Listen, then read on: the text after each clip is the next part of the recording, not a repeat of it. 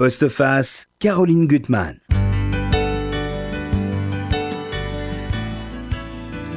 Notre société est oublieuse et elle n'aime pas trop qu'on lui rappelle les pires atrocités de son passé. Elle n'aime pas non plus qu'on sorte du rang, du moule. il faut beaucoup, beaucoup de courage pour un jour oser briser cette chape de plomb. Brigitte Giraud, bonjour. Bonjour. Vous avez un, un, héros, moi je dirais, formidable, Livio, parce que lui, il va réussir dans ce court roman, mais qui est d'une force inouïe, Jour de courage que vous publiez chez Flammarion, euh, devant une classe, à dire euh, sa vérité et à échapper aux, mensonges auxquels finalement il a, été obligé de se tenir euh, depuis ces 17 années. Et c'est vrai que c'est un livre très fort par peut-être aussi sa structure, le fait que ça soit un adolescent, 17 ans, c'est l'âge de tous les possibles, de toutes les violences, de toutes les meurtrissures du corps aussi, mais, mais, mais le fait que ça soit dans un huis clos, dans une classe. Comment l'idée vous, vous, est venue? Que ça se passe dans une classe et que ça soit Livio qui va porter cette parole? J'aime beaucoup l'énergie qui se passe dans une salle de classe. Là, on est en terminale, on est dans le mhm. cadre d'un cours d'histoire. Et c'est au grand chapitre de la montée euh, du nazisme, avec un regard particulier sur les premiers autodafés euh, nazis. Et Livio, donc 17 ans, s'est porté volontaire pour faire un exposé sur ces autodafés nazis, parce que c'est peut-être le seul dans la classe qui lit autrement que pour euh, des raisons euh, euh, scolaires, on va dire. Il a compris que dans la littérature, il y avait en effet quelque chose qui brûlait, et il est en mmh. train de comprendre que c'est peut-être pas surprenant, même si c'est euh, évidemment scandaleux que, que, les livres soient brûlés. Ce qui m'intéresse dans la classe, c'est euh, justement toutes ces forces contradictoires, des équilibres qui se qui se chahute, qui se bouleverse. Et pour moi, une salle de classe, c'est comme une micro-société. J'avais envie que Livio soit seul, debout, devant 30 personnes, et qu'il y ait toutes les réactions possibles au fur et à mesure qu'il avance dans, dans son exposé, puisqu'il s'expose lui-même et que finalement, ce qu'il va révéler va correspondre à ce qu'on peut appeler un coming out, même s'il mhm. ne parle jamais de lui à aucun moment. Et c'est vrai qu'il y a toutes les réactions possibles euh, dans une société. Il y a de l'empathie, il y a de la révolte par rapport à ce que Livio est en train de dire, mhm. il y a de la bienveillance, il y a de l'indifférence, il y a de la drôlerie, il y a de l'hostilité, il y a absolument tout. Et ça me permet de parler euh, de l'homophobie, ordinaire, hélas, et comment elle est à l'œuvre de façon euh, souterraine, plus ou moins souterraine, dans notre monde contemporain. Et beaucoup de, regard sur l'histoire, parce que lui, Livio, il a compris finalement tous les liens qu'il y avait entre le passé et sa propre histoire. Tout comme Camille, on va... vous dites à un moment de lui, c'est qu'il est à la fois timide, réservé et vibrant. Donc c'est un garçon qui a la flamme en lui, tout ce qu'il porte en lui. Alors peut-être avant qu'on parle de de ce, de ce Magnus extraordinaire qui était l'Einstein du sexe, et, mm. bon, qui, finalement a, été dû s'exiler d'Allemagne, a été vu sa bibliothèque brûlée. Enfin, on va raconter tout cela. Euh, j'aimerais qu'on parle des protagonistes parce qu'on est vraiment comme dans un huis clos, comme dans une pièce de théâtre, et il y a une sorte de couple euh, entre Livio et son amie Camille. Et, et, là, je trouve que vous réussissez très très bien à montrer les rapports d'une amitié amoureuse pour Camille, d'une vraie amitié pour lui, parce qu'il a eu avec la mère de Camille euh, une mère de substitution d'une certaine façon. Donc c'est un peu deux éclopés de la vie, euh, tous les deux. Oui, c'est un petit peu ça. Et c'est vrai qu'à 17 ans, euh, les jeunes gens sont souvent dans une relation d'amitié amoureuse très fusionnelle, mhm. sans savoir vraiment démêler les sentiments. C'est difficile de savoir ce qui, ce qui est de l'ordre de l'amitié, ce qui est de l'ordre de l'amour, ce qui est de l'ordre de, de l'attirance, de, d'un de, début de passion, euh, parce qu'à à 17 ans, on est euh, passionné et totalement, euh, totalement exalté. Donc, ce qui est sûr, c'est qu'avec Camille, cette jeune fille, il a trouvé, en tout cas chez elle, hein, comme une famille de, substitution, comme, comme ça se passe souvent pour les adolescents. Parce qu'il est bien connu qu'à 17 ans, on n'est jamais aussi bien que chez les autres. On trouve tous les défauts à ses parents et à sa famille. Lui, il est fils unique. euh, avec des parents euh, tout à fait, on va dire, ordinaires, euh, qui sont ni, ni terrifiants, ni, ni spécialement compréhensifs. Ça m'intéressait de montrer un adolescent dans une famille à peu près de français moyens, une classe sociale. Mais, là où vous montrez, c'est toutes les petites choses qui heurtent un adolescent. Il y a un décalage dans leur temporalité c'est que le, papa rentre des, chantiers à, 17h, ce qui n'est pas drôle pour lui parce qu'il n'a jamais la, paix, et, sa mère a d'autres horaires. Donc ils sont jamais ensemble. Euh, donc il a l'impression d'être de, étranger avec deux étrangers. C'est vrai qu'il comme il est comme il est fils unique, il est toujours unique avec son père quand mhm. parce que son père en effet rentre des chantiers très tôt. Il est euh, chef de chef d'équipe hein, sur euh, sur un chantier. Donc c'est vrai que le, drame pour Olivio, c'est que son père est là à 16h30 17h et pour un adolescent, c'est très compliqué et, et son petit drame intime, c'est de savoir s'il dîne le soir tôt avec le hmm. père ou s'il attend le retour de la mère qui, elle, travaille dans un, dans un magasin en ville et qui n'est pas là avant euh, l'heure du journal télévisé, c'est-à-dire 20h, 20h30. Donc ça l'oblige à faire un choix quotidien. Donc c'est vrai qu'il euh, qu'il prend un peu le, la, un genre de, de fuite euh, pour, euh, pour vivre plutôt chez, chez Camille. Alors Camille, en même temps, c'est vrai qu'il va apporter du réconfort à la mère de Camille, parce que c'est une femme qui, qui boit, qui est sous anxiolytique, le mari est parti. Oui. Et sa présence est un réconfort, donc ça lui donne aussi une force. Et puis, euh, vous montrez très bien, c'est vrai que cette amitié très forte, qui est un peu encore une amitié d'enfant, il y a des jeux, il y a, mm. euh, il, y a, des chansons, le karaoké, ils dansent, enfin toutes les, toutes les folies qu'on a euh. pu faire. Et, et, et elle, elle est pleine d'admiration parce que c'est un garçon très doué qui joue de la guitare sans avoir appris, qui a une sorte de virtuosité, enfin, sans être quelqu'un de l'oral spécialement, mais il est très très doué, elle le trouve beau, il a une apparence un peu frêle, mais pour euh, ce qui va devenir un, spectacle à l'école, parce que c'est comme au théâtre, hein, il y a une sorte de théâtralisation de, de, cet exposé, parce que pour lui, il joue sa vie, hein, il joue sa vérité. Il a mis un, un, pull rayé, bleu et blanc, elle le trouve beau. En même temps, elle est très inquiète parce qu'il ne lui a rien dit. Et alors qu'ils se mm. disent tout, dans ces amitiés-là, on se cache rien. Donc dès le départ, elle a une petite angoisse quand même, Camille, de ce qui va se passer dans cette salle de classe. Mais oui, parce qu'elle comprend très vite, c'est une des premières à comprendre, que l'exposé de Livio, qui porte sur Magnus Hirschfeld, donc ce mm. médecin juif allemand qui a été euh, le premier euh, sur la planète à, faire des recherches sur la sexualité d'un point de vue scientifique, qui a été le premier à, œuvrer pour l'égalité homme-femme et à défendre les droits des homosexuels, elle comprend très rapidement qu'en parlant de Magnus Hirschfeld, finalement, Livio va parler euh, de lui-même sans, comme je le disais tout à l'heure, sans jamais dire je. Et donc, elle va se sentir évidemment comme trahie, comme, euh, comme menacée, comme, euh, comme mise en danger. Et elle va essayer de comprendre pendant cette heure d'exposé si Livio parle de lui ou pas, en se posant toutes les questions, hein, qui sont des questions, moi, mhm. qui me passionnent, c'est-à-dire, est-ce qu'on parle d'une cause quand on n'est pas concerné par cette cause? Ah C'est une vraie question euh, de société, en fait. Alors, lui, il va amener son sujet, alors, comme au théâtre, parce qu'il veut tenir son auditoire en haleine, alors que c'est un garçon qui a toujours été du genre silencieux, hein, vous le dites, euh, coincé entre son père et sa mère. Euh. donc là, tout d'un coup, elle le découvre autre aussi, Camille. Hein, euh, un garçon qui va alors jouer parfois hum, avec des, gestes un peu disproportionnés. Il a sa mèche qu'il va remettre. Il va réécrire des mots-clés à la craie au tableau. Euh, il va jouer au jeu des devinettes. Donc il y a tout un jeu avec l'auditoire, avec des élèves qui, bon, euh, sont pas tous ses copains, qui s'ennuient quand même beaucoup. Euh, et, qui sont un peu comme au spectacle. Oui. Et lui, tout d'un coup, va découvrir qu'il a un pouvoir avec les mots. Et ça, vous le montrez très bien. Comment tout d'un coup, il va comprendre que son pouvoir est là. Oui, c'est aussi ce qui m'a intéressé dans, dans l'écriture de ce livre. C'est le fait d'être euh, debout physiquement mhm. face à un auditoire. Il a aussi son, vous savez, ses pantalons taille basse qui tombent sur les hanches des adolescents. La craie lui échappe. À un moment, il se met à quatre pattes pour récupérer la craie. Enfin, on est dans un, en effet, un petit théâtre où il se passe tout un tas de choses imprévues.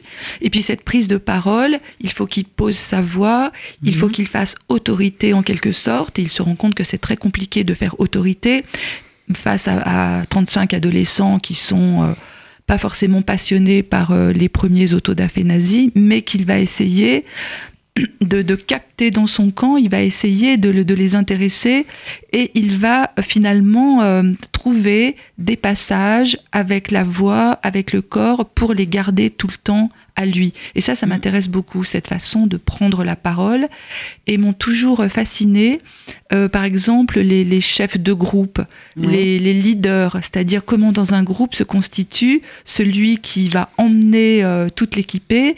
Il y a ceux qui vont suivre, ceux qui vont euh, se dissoudre dans le groupe. Et là, Livio, qui est un enfant plutôt timide habituellement, plutôt discret, plutôt renfermé, qui n'est pas du tout un chef de groupe, là, comme finalement aujourd'hui c'est son grand jour, puisqu'il a décidé euh, d'aller très loin euh, avec la figure de Magnus Hirschfeld, mhm. en, se, en se révélant lui-même, finalement c'est comme s'il n'avait plus rien à perdre. Mais il prend aussi euh, tous les risques. Alors, avant de rentrer dans la vie, parce que je trouve c'est un personnage extraordinaire, ce Magnus Hirschfeld, et la façon dont il va l'amener, vous montrez très bien quand même les relations des, des élèves avec l'histoire. Ce que là, pour la plupart d'entre eux, c'est un peu une matière morte. Alors qu'ils ont. Alors je trouve que votre professeur, Madame Martel, elle a énormément de qualité, elle a énormément de courage. Alors il y a des moments où elle est peut-être décevante parce qu'elle elle devrait appuyer, mais en même temps elle a d'autres contraintes de faire tenir la classe. Et vous racontez quand même qu'elle les a emmenés euh, pour réfléchir. Bon, euh, euh, il y a eu, pendant les vacances de février, il y avait un groupe de jeunes identitaires qui avaient clôturé la vallée de la Roya pour leur faire barrage pour les, pour les migrants. Donc, c'est des sujets qui la touchent. Donc, c'est une femme qui est humaine. Et donc, elle, elle, elle, leur a posé des questions. Elle leur a fait réfléchir à la conférence des viandes du 6 juillet 38, organisée par Roosevelt, euh, qui avait eu le plus grand mal à répondre à la question faut-il accueillir les juifs qui fuient les persécutions nazies?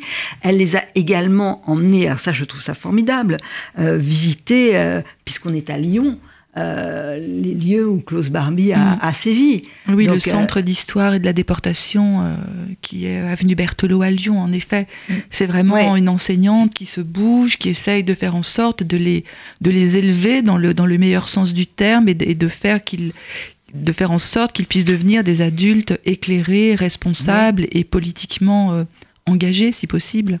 Alors, vous, écrivez, ça je trouve que c'est très fort, en tant qu'enseignante, elle n'avait pas le droit de faire de la politique. Elle ne pouvait que montrer, à défaut de démontrer. Elle essayait de mettre sous leurs yeux ce qui s'y trouvait, mais qu'ils ne voyaient pas, en raison de leur jeune âge, mais aussi parce que leur vie s'éveillait à des bouleversements bien plus vitaux, exaltants.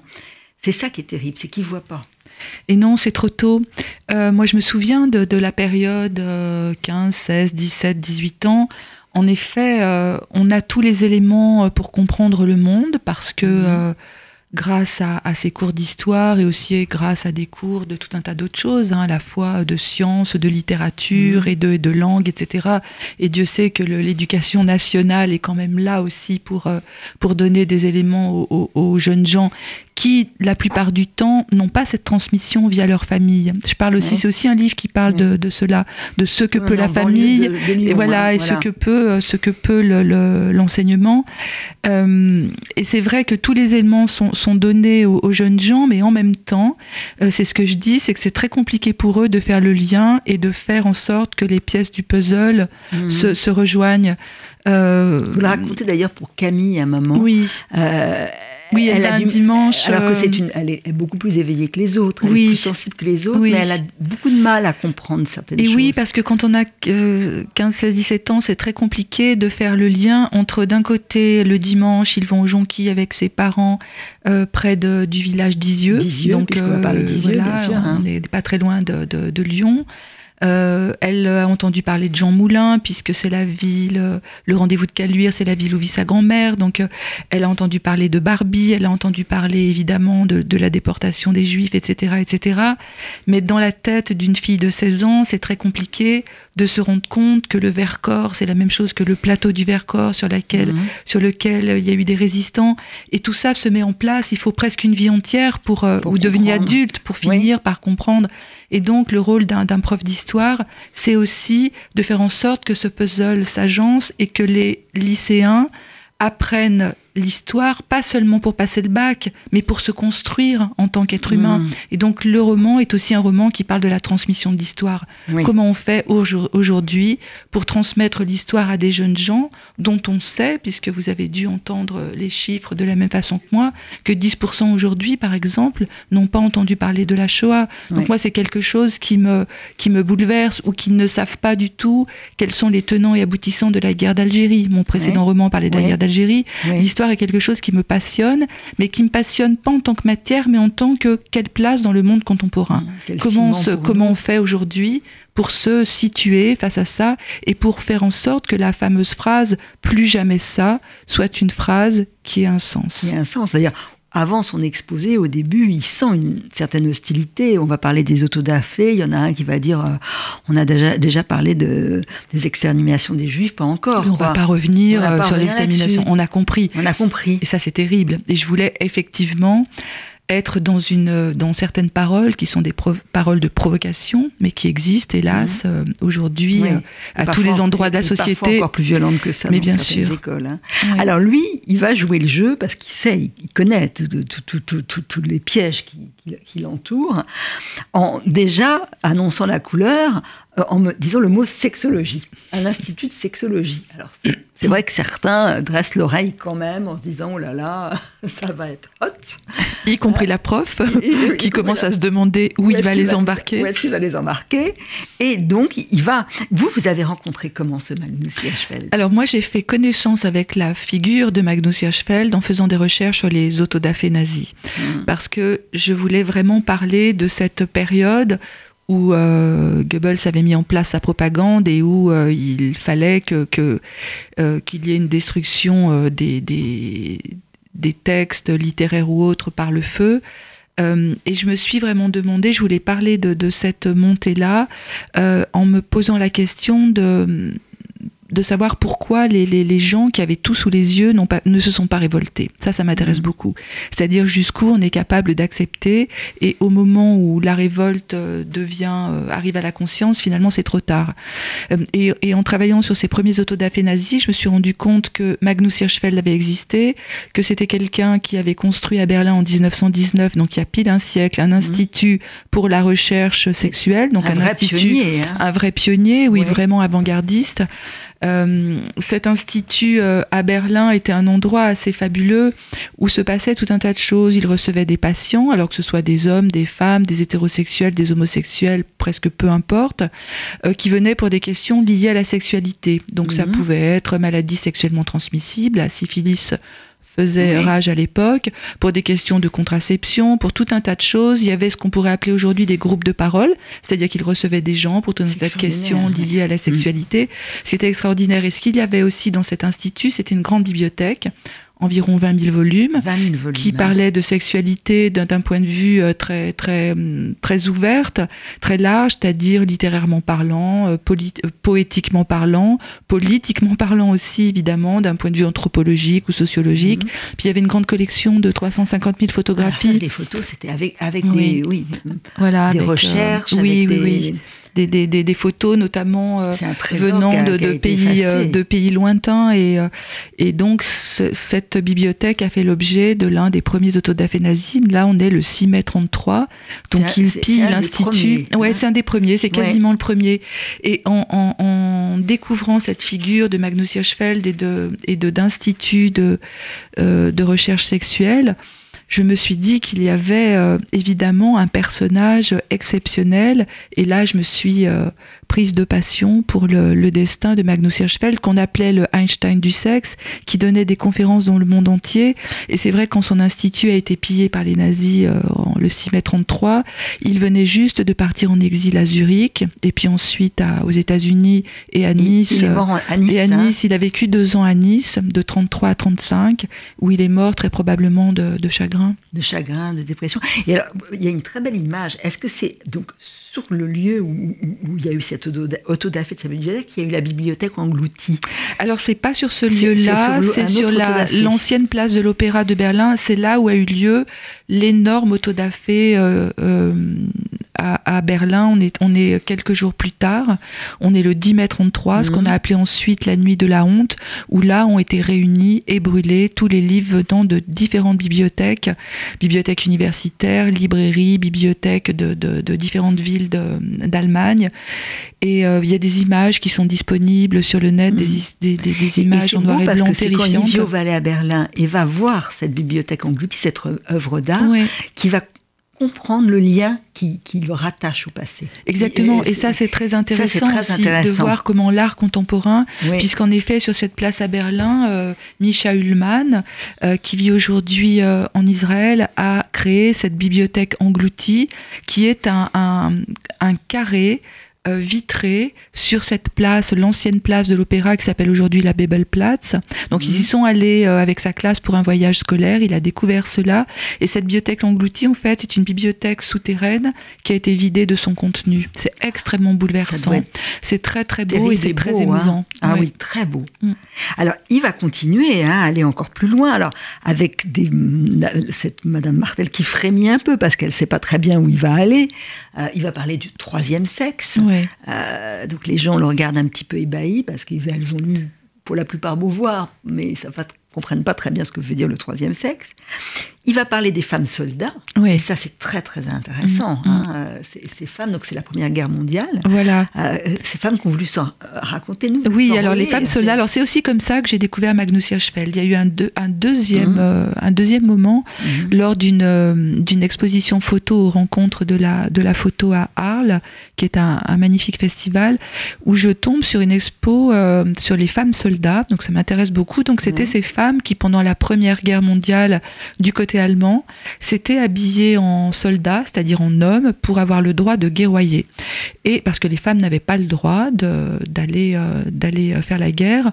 Et Magnus Hirschfeld s'était posé la question de savoir si ces femmes s'habillaient en homme vraiment pour aller faire la guerre, ou si ce n'était pas un subterfuge pour, pour pouvoir s'habiller en homme, euh, ce qui aurait fait d'elles des, travestis. Et en fait, ce qui mhm. s'est passé, c'est que certaines de ces femmes sont mortes euh, au combat, sur le front, et c'est seulement quand on a dû les porter en terre, donc les déshabiller pour les porter en terre, que les hommes se sont rendus compte qu'il y avait des corps féminins sous le vêtement militaire. Et je trouve que c'est euh, une, euh, une histoire absolument euh, très, très touchante, très bouleversante, qui on dit très long. Et donc Livio raconte tout cela devant les adolescents qui comprennent pas bien où il veut en venir, mais qui savent mhm. que c'est quelque chose d'assez sulfureux et d'assez brûlant. Oui, oui, il va aussi raconter cette opération qu'a menée euh, dans son institut, puisque il y avait consultation, il y avait mille façons et opérations de, de, de, ce. C'était un,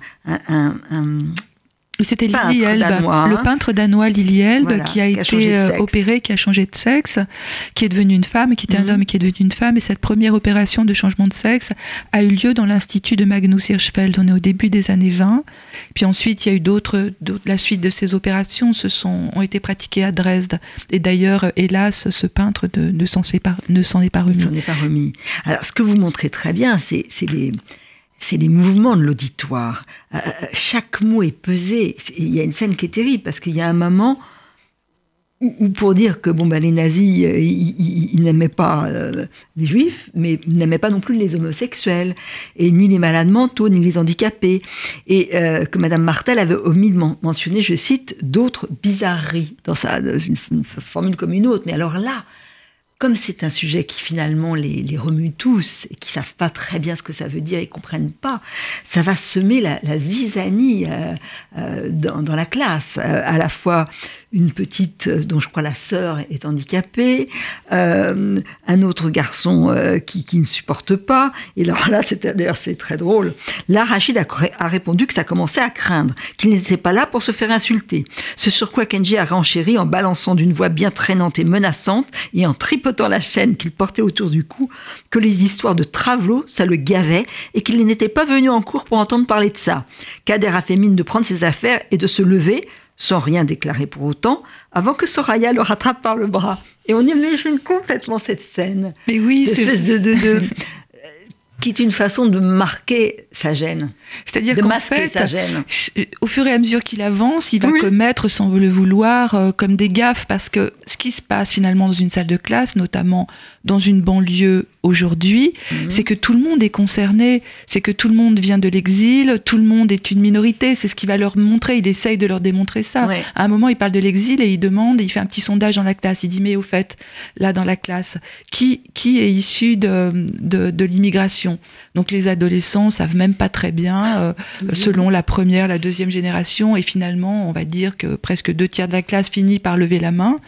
Euh, certains se posent la question de savoir si l'exode et l'exil, c'est la même chose, et donc Mhm. ça lui donne l'occasion de Mhm. faire en sorte qu'ils se sentent tous concernés pour bien qu'ils comprennent que ce qu'a voulu Hitler, c'était aussi euh, éradiquer euh, les gens qui n'étaient pas conformes. C'est-à-dire que si ça se produisait aujourd'hui, il y aurait de fortes chances pour qu'une partie de la classe Soit. soit, concernée. Ouais. Mais en s'exprimant, il va faire des gaffes et chacun va se sentir euh, drapé dans sa dignité. Et, et- et bon, il y a Et- plein de et- petits et- rapés- ouais. ratés. Et les adolescents entre eux sont très drôles. J'ai voulu aussi euh, Mhm. rendre compte de cette drôlerie dans le langage, dans les réactions. Ils sont extrêmement vifs et ne supportent pas grand-chose. Ils sortent et, ils sentent aussi que c'est tellement crucial pour que- qu'ils sont finalement gênés pour lui et ils ont envie de le faire tomber. Oui, ils sont a- gênés a pour lui parce que ça. Exactement, parce que Et ça va, rend- bien dans la ça va les révéler à eux-mêmes aussi. Ouais. Et c'est Mm. vrai qu'il y a certains garçons qui vont se sentir très gênés de voir devant eux quelqu'un qui va les faire, qui va les amener à faire, à réfléchir sur l'homophobie. Mhm. Et, et quand ça commence à monter, quand la tension devient très, très, très dense, c'est la prof qui intervient et qui là arrête tout parce qu'elle sent que Livio est en danger et qu'on est dans une mini révolution. Mhm. Là, elle arrête tout et elle leur pose la question pour vous, l'homophobie, c'est quoi? Et moi, c'est une façon aussi de poser la question au lecteur, parce qu'on parle beaucoup d'homophobie aujourd'hui, Ouais. mais est-ce qu'on s'arrête vraiment pour savoir pourquoi cela est une violence pour certains C'est là où ça commence vraiment. Oui. Euh, et au moment où les, les- les adolescents commencent à ruer dans les brancards, et notamment les deux garçons au, au premier Oui, au rang, premier rang. qui commencent à proférer des cris d'animaux et qui sont vraiment euh, violent, très très violents. atroce, oui. Et là, il, il commence à être violent au moment où Livio raconte quelque chose de très précis, qui pour moi est une vraie question passionnante. C'est quand les nazis ont mis le feu à la bibliothèque de l'Institut et ont commencé à piller euh, tout ce qui leur tombait sous la main dans l'Institut, ils, ont, ils sont tombés sur les listes des patients. Et sur les listes des patients, Mhm. ils ont trouvé évidemment le nom de dignitaires nazis. Donc c'est bien ça qui est intéressant. C'est Mhm. l'histoire de combattre euh, de combattre les homosexuels, mais ça veut dire combattre aussi quelque chose à l'intérieur de soi. De Et c'est là où ça commence vraiment. Oui, oui. On va s'approcher du paradis un petit peu avec Bob Dylan. Et on revient à votre livre passionnant, Brigitte Giraud, Jour de courage chez Flammarion.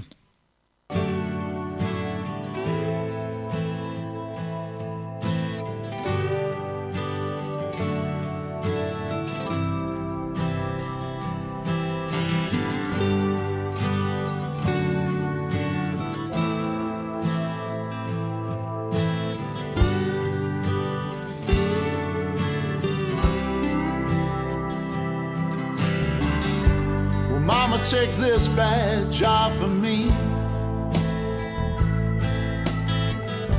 Cause I can't use it anymore. It's getting dark, too dark to see. Feel like I'm knocking on heaven's door. Knock, knock, knocking on heaven's door.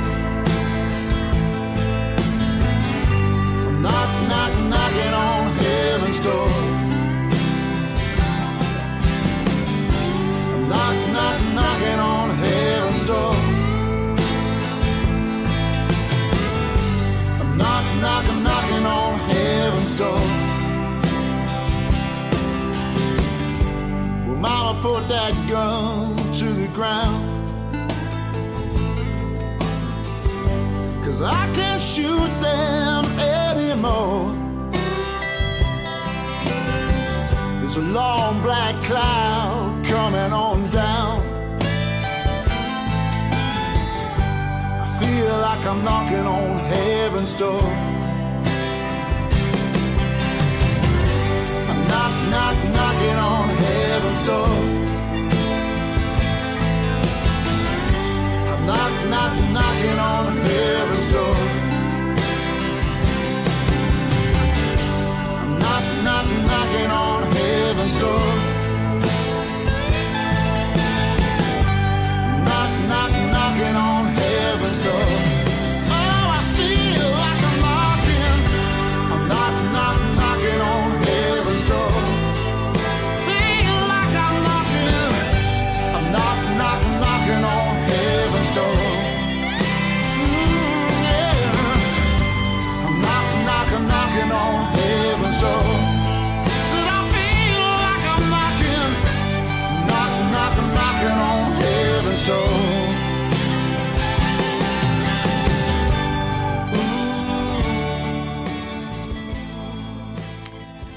Giraud, on revient à, Livio, à ce, beau, personnage qui a quand même beaucoup de courage, puisque ce jour, de ce matin en classe, il va finir par donner sa vérité. Et vous dites d'ailleurs de lui qui avait toujours maquillé, parce que bon, il n'a jamais pu ni dire à Camille, ni à ses parents qui il était, et que jamais trouvé le, bon, moment, et que là, pour lui, c'est le moment. Je vous lis. Livio savait qu'il se contentait de jouer un rôle pour se diluer dans la masse, ou au contraire attirer l'attention pour séduire, c'était selon, et il se mettait dans le même panier finalement. Sauf que pour lui, séduire était compliqué. Il souffrait de devoir faire semblant, parce qu'il n'avait jamais cessé de mentir, à commencer par se mentir à lui-même. Il avait espéré que Camille serait la fille qui lui conviendrait, grâce à qui il changerait, parce qu'il avait prié pour changer au début de l'adolescence. Il savait depuis longtemps qu'elle n'était qu'un écran et qu'il faudrait se montrer un jour tel qu'il était. Il ne changerait pas, il devait l'accepter. C'est cette, étape qu'il avait longtemps différée. C'est beau.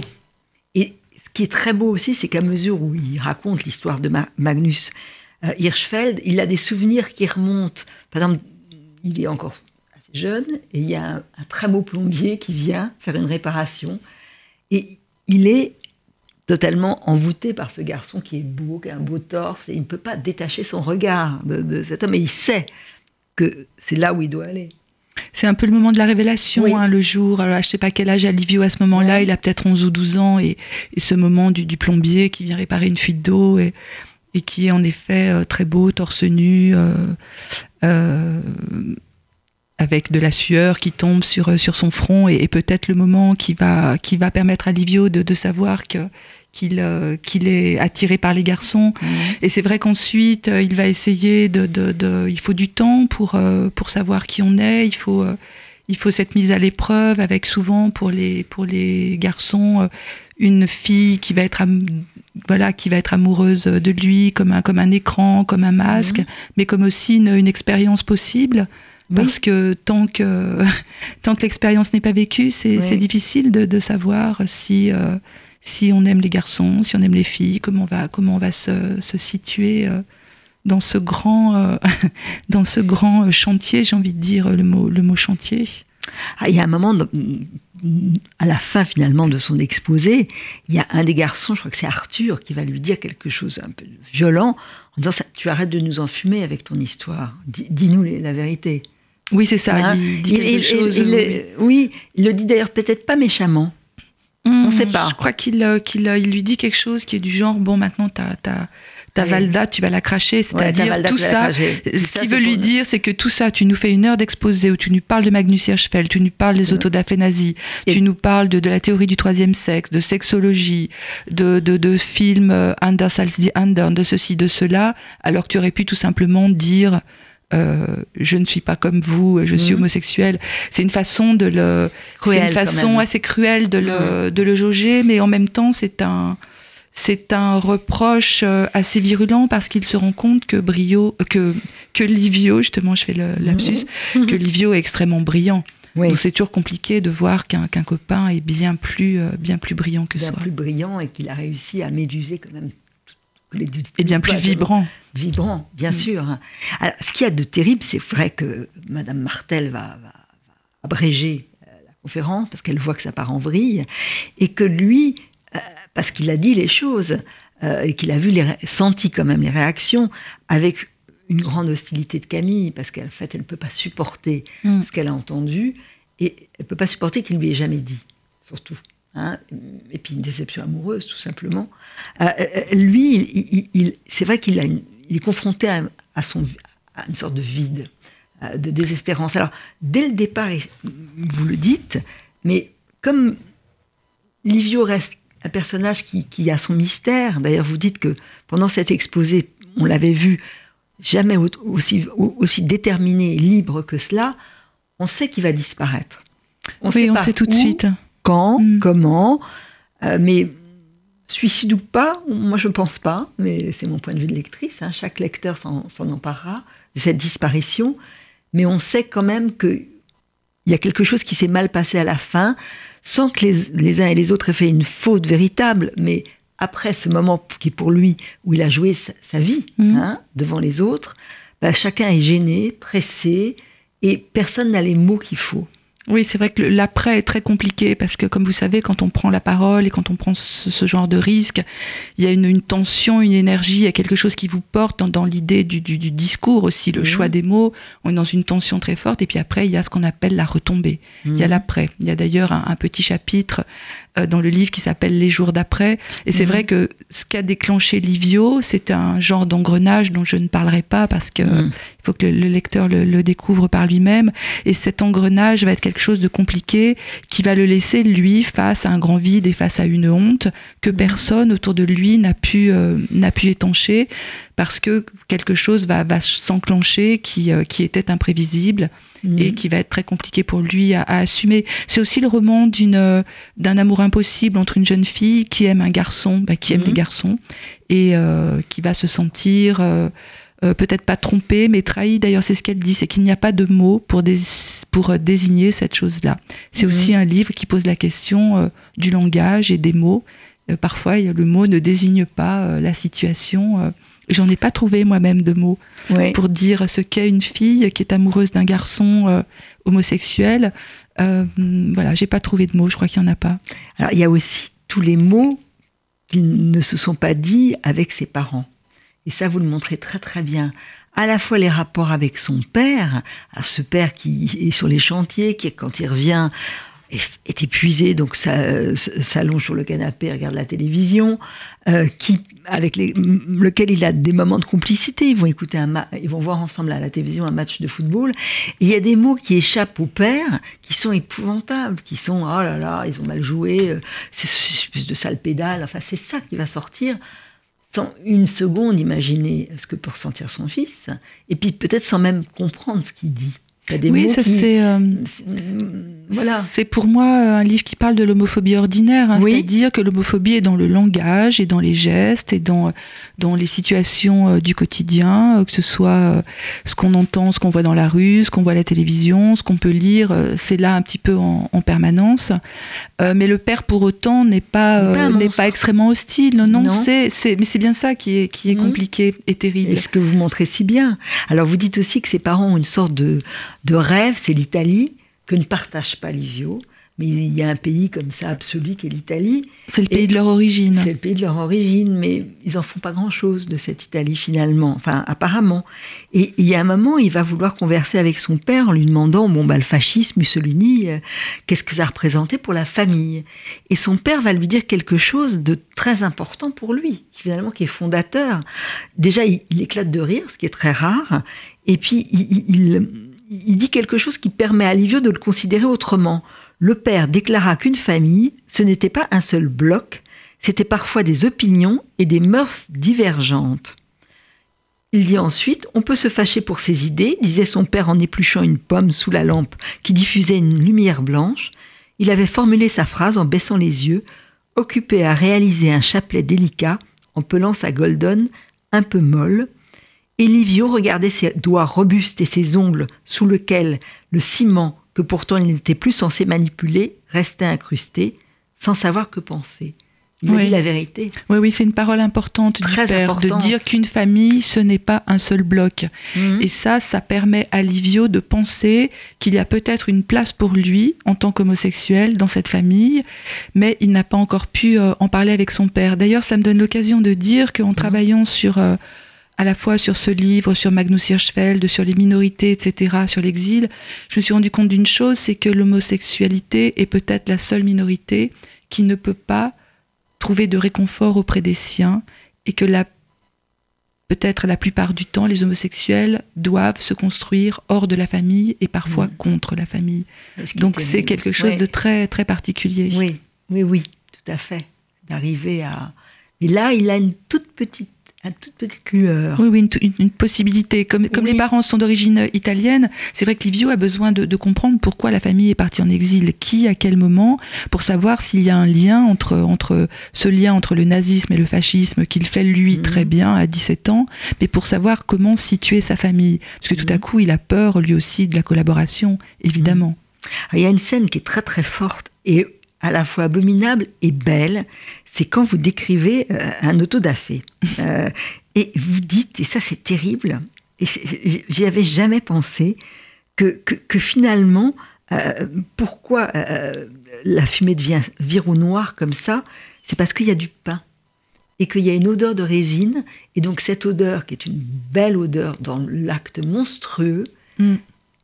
Eh, c'est une sorte de résistance. Oui, c'est-à-dire C'est que c'est une scène voilà, incroyable, cette En scène. fait, quand, quand, quand Livio raconte euh, devant sa classe euh, l'autodafé euh, qui a eu lieu donc le, le, le 6 mai 33 pour brûler les livres de, de l'Institut de Hirschfeld, à un moment, il va vraiment parler de façon très très simple et très claire. Mhm. Il va même mimer Mhm. le, le- cet autodafé, c'est-à-dire le fait de brûler des livres.